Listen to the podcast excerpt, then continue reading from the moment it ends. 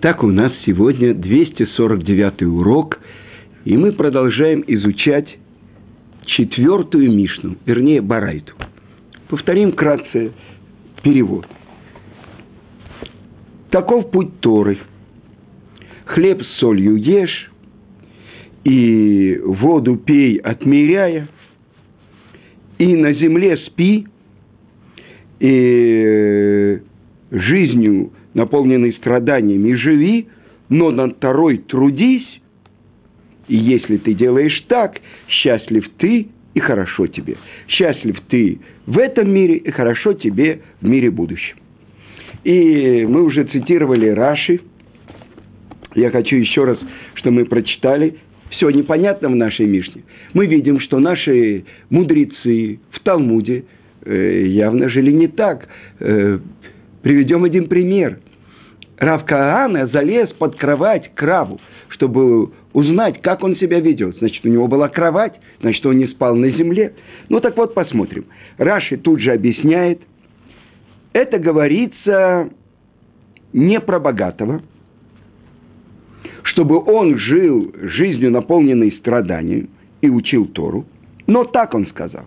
Даже если у человека нету, но только хлеб с солью и немного воды, и нет кровати, он должен спать на земле, чтобы он продолжал и не как бы отвлекался от Торы, потому что в конце он будет учить ее в богатстве.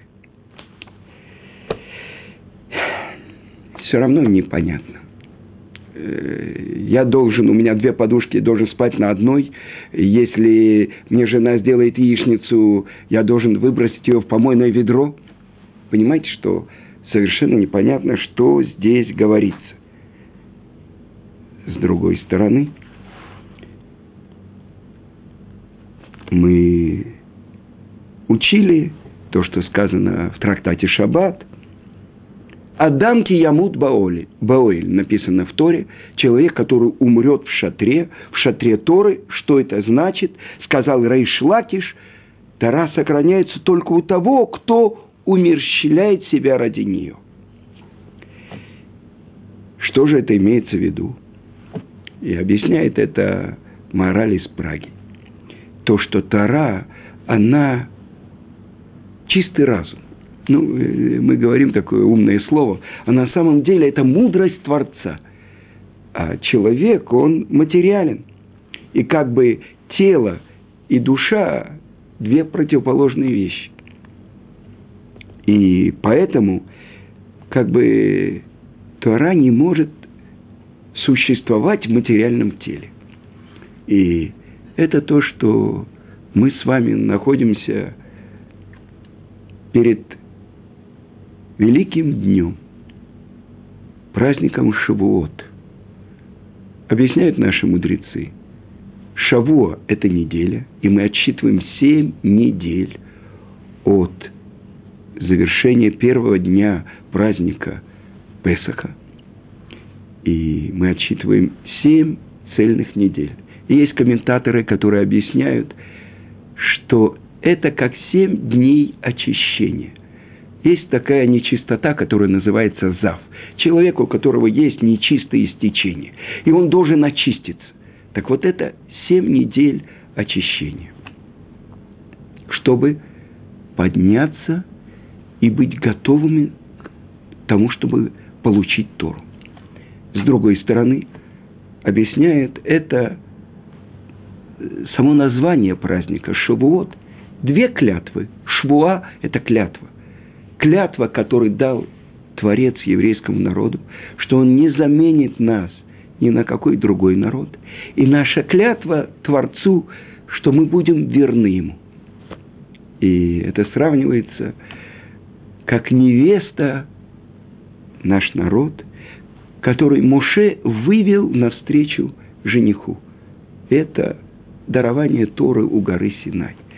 И это мы должны были очиститься от нечистоты Египта и подняться и прийти, отсчитать 49 дней.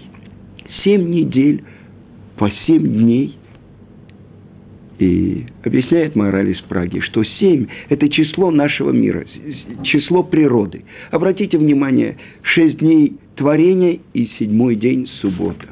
Шесть главных направлений в пространстве. Вверх, вниз, вперед, назад, направо, налево и точка схода. Семь. Семь нот, семь цветов радуги. Это наш мир. И вот мы, поднимаясь постепенно по ступеням, отсчитывая отсчет Омера. Омер – это ячмень, это овес, это еда животных. А в праздник Шивоот приносят два хлеба, выпеченных из пшеницы. И сказано, принесите передо мной эти два хлеба, плоды, и этим благословятся все плоды вашего года. Итак, мы подошли к границе границ, 49-му дню. И именно в этот день через Моше обращается к нам Творец и говорит, вы хотите принять Тору? И что мы отвечаем? Что бы ты нам ни дал, мы будем исполнять, а дальше будем учить, будем слушать. Насе ванишма. Так что же, чему учит Тана в нашей Мишне?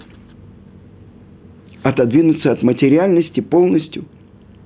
Но ведь мы люди. Э, человек, если он не будет есть, не будет пить, не будет спать, он умрет. Так о чем же здесь идет речь? И обрати внимание то, что сказано здесь. С чего начинается наша барайта? Сказано, как и даркашель Тора. Вот таков путь Торы. И тогда это говорится не про еду, не про питье, не про сон, а говорится, каков путь изучения Торы. И обратите внимание, Рамбам, он приводит этот закон, он приводит нашу Мишну на закон, и это сказано в законах о изучении Торы. Это третья глава, седьмой закон. Извините, шестой закон. И если вознесется сердце человека, исполнять заповеди, как полагается, и приобрести корону Торы, чтобы он не отвлекался ни на какие другие вещи от Торы, и чтобы он положил на свое сердце, чтобы он осознал, что не может приобрести Тору с богатством, с почетом вместе. И дальше послушайте, что говорит Рамбам. Как Даркашель Тора буквально цитирует нашу Мишну. Пад бамелах тухаль, валаарец тишан, вахаей цар тие, убетора тие амель. Значит, э, хлеб с солью ешь, и воду ешь, э, воду пей умеренно, и э, жизнь как бы в лишениях веди, и на второй трудись. И дальше продолжает Рамбам и говорит, «Вело алеха малаха лигмор». И плату ты получаешь не за завершение работы. В этом коренное отличие э, всех других заповедей или других работ в мире. Человек получил задание построить дом, построил дом, получил зарплату, не, полу, не построил дом, не получил зарплату. Здесь написано что-то странное. «Вело алейха мелаха лигмор» и на, не, не на тебе есть обязанность завершить всю работу. «Вело ата бен хорин леватель» и ты не свободен, чтобы отказаться от этого. Аваль им ирбета Тора арбе ирбета скар. Васкар лифицар. Так. И теперь, если ты много изучал Тору, ты получишь большую плату, и плата соответствует цар страданию.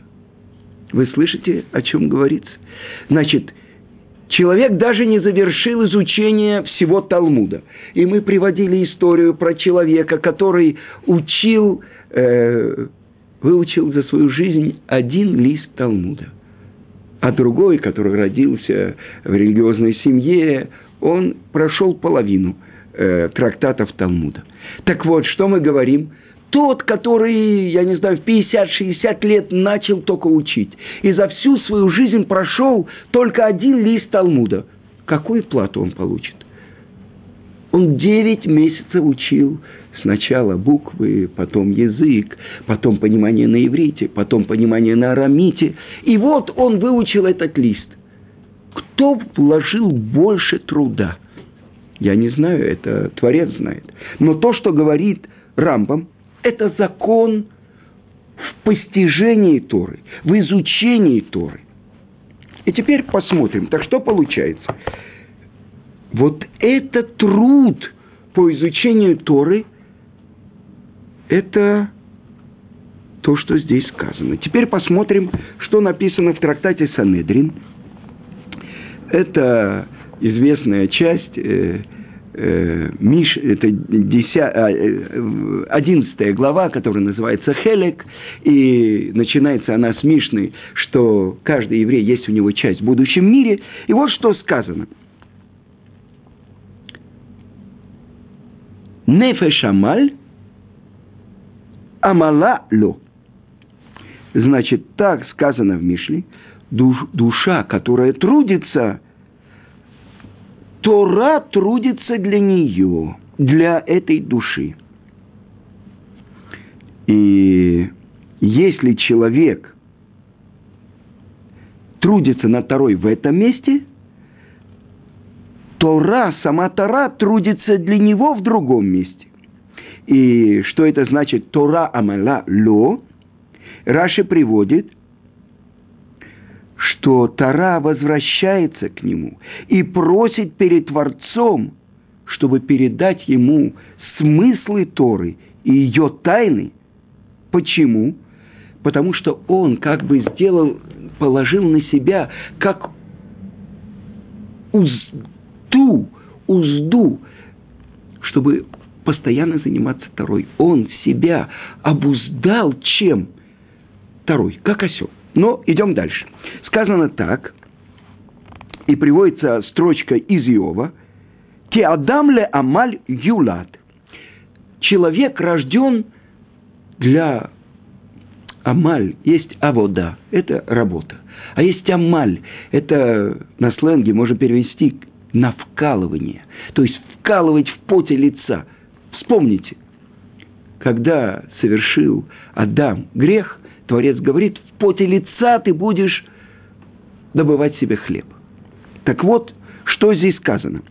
Так о каком амале, очень усиленном труде идет речь? И я не знаю, ла амаль пе, невра, им ла амаль малака. И я не знаю, для труда его рта или для труда, работы сотворен человек. И дальше продолжается. Говорится, что леамаль пигу для труда, э, э, для работы своим ртом. И дальше я не знаю, леамаль Тора, им леамаль сиха, я не знаю, это для работы, для речей Торы или для речей бесед, пустой болтовни. А дальше сказано у пророка Ишаяу, «Люя муж сефер Тора пиха», не, чтобы не отошла Тора это от твоих уст. А виомерле амаль Тора невра. Тогда получается, что для труда над Торой сотворен человек. Но мы бы сказали, э, для постижения Торы, для углубленного понимания Торы. Здесь сказано ради труда над Торой.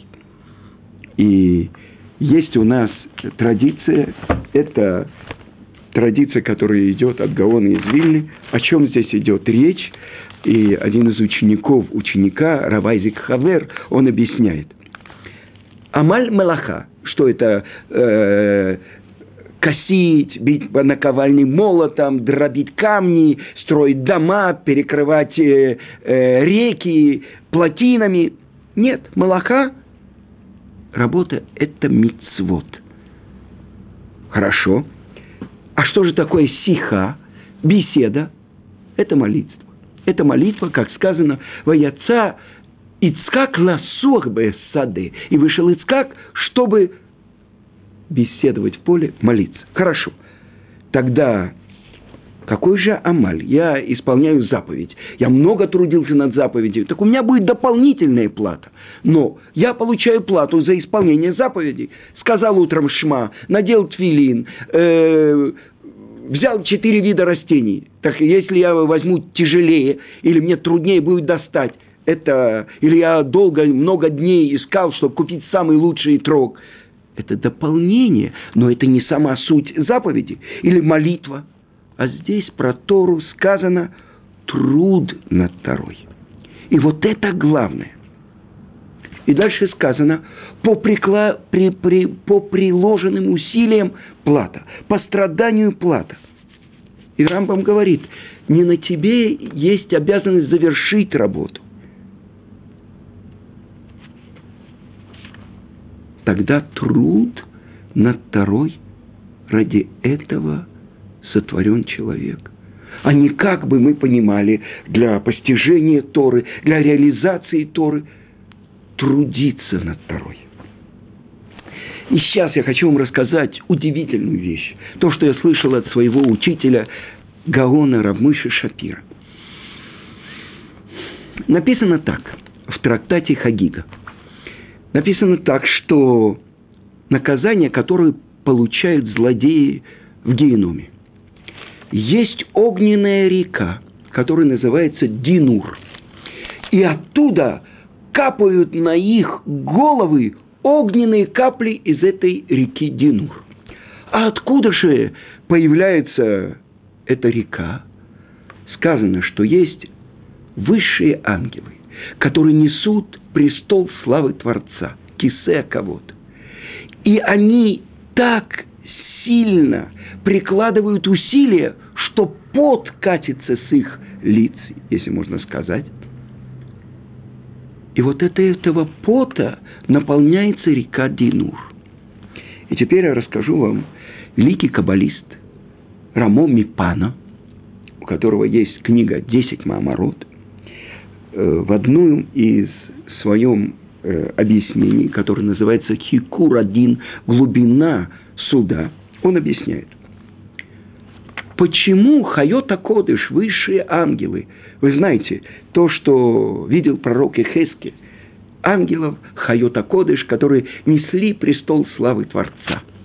С правой э, стороны это лицо льва, с левой стороны лицо быка, сзади это лицо орла и спереди лицо человека. И у каждого из этих ангелов четыре лика. И мы говорили уже с вами, как лицо одного человека там – у Хайота Кодыш. И это наш пратец Яков, избранный из працев. Потому что он открыл серединный путь, и это путь Торы.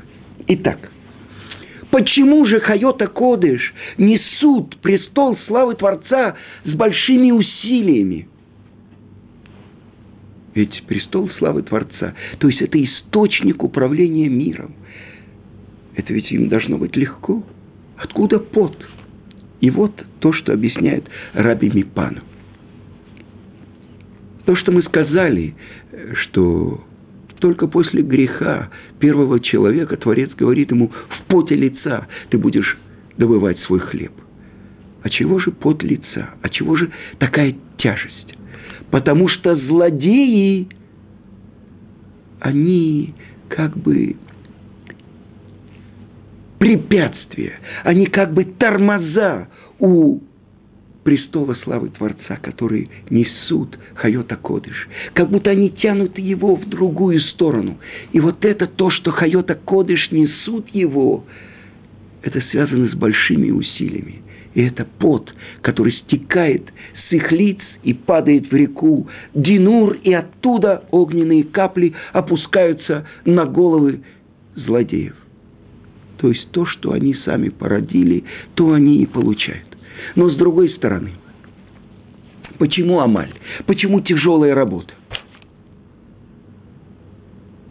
И наше место в мире – это то, куда мы идем, отсчитывая дни отсчета Омера.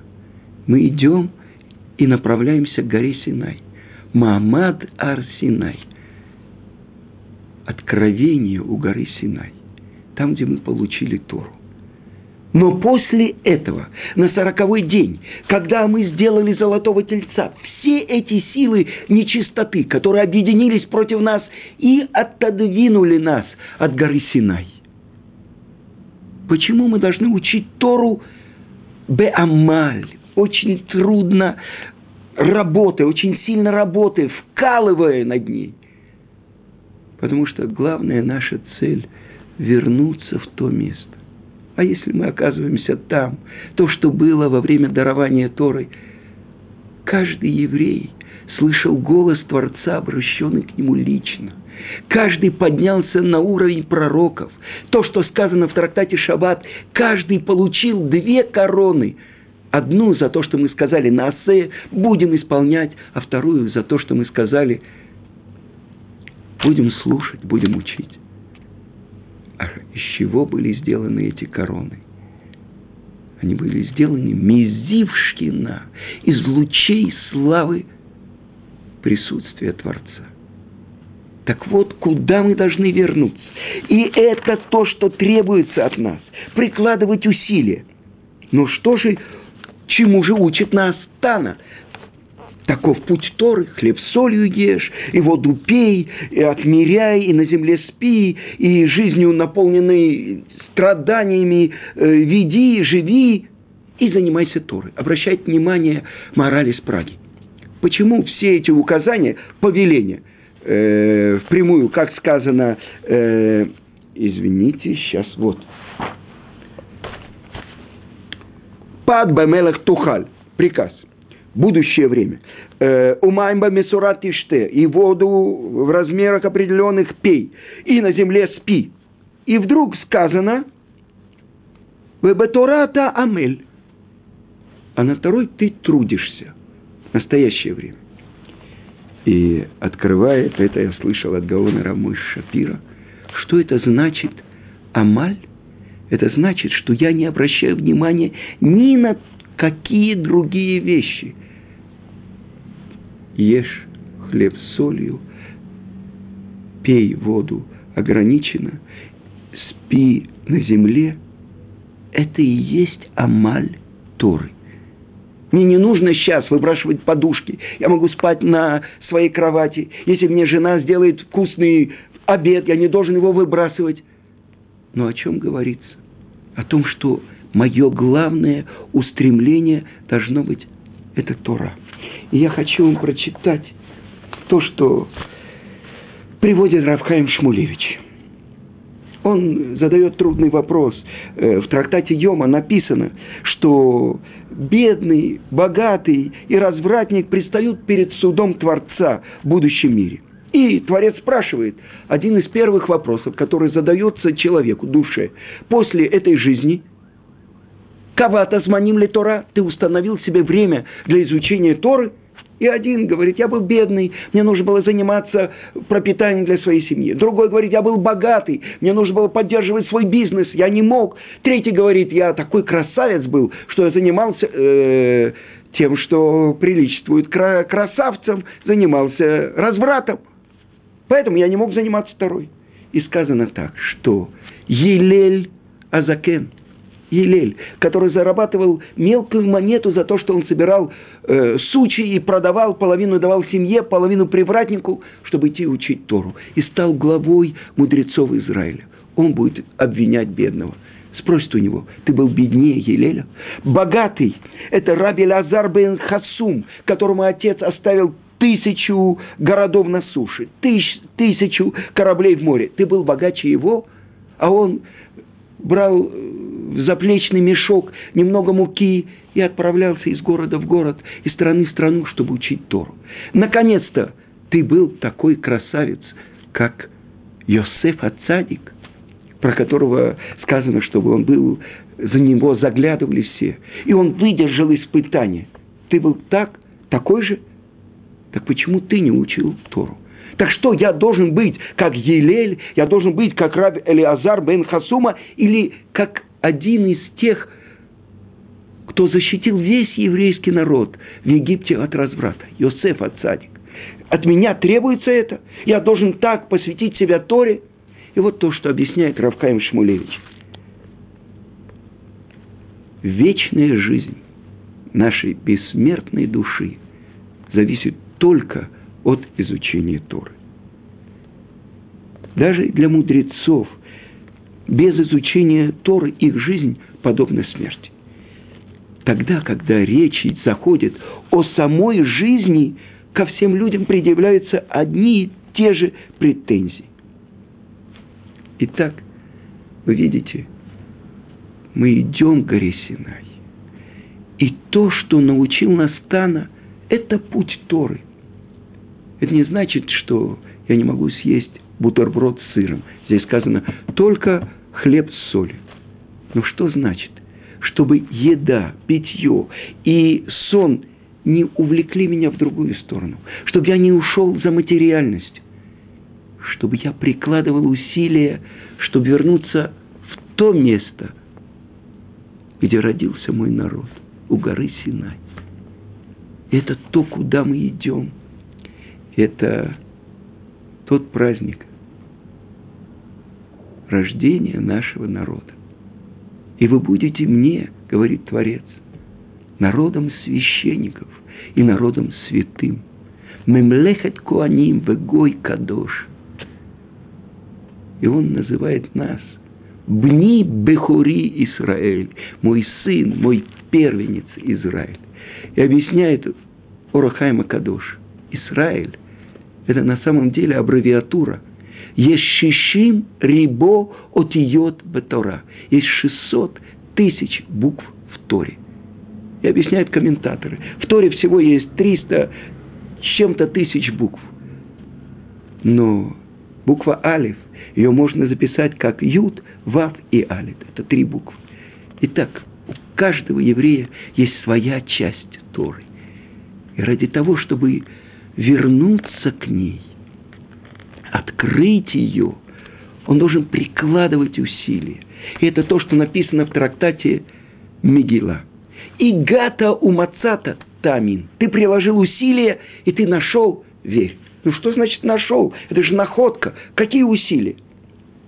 Это то, чему меня обучали в животе матери.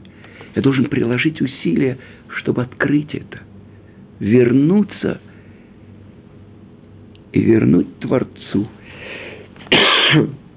свою душу и показать ему, вот это моя находка, это моя меция. А если ты не искал и нашел, не верь. Искал и не нашел, не верь.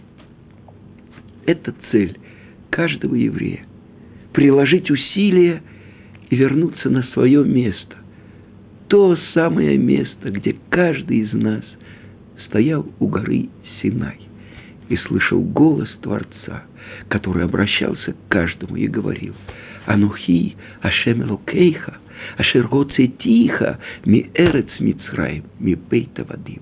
Я, Бог всесильный твой, который вывел тебя из земли египетской, из дома рабства.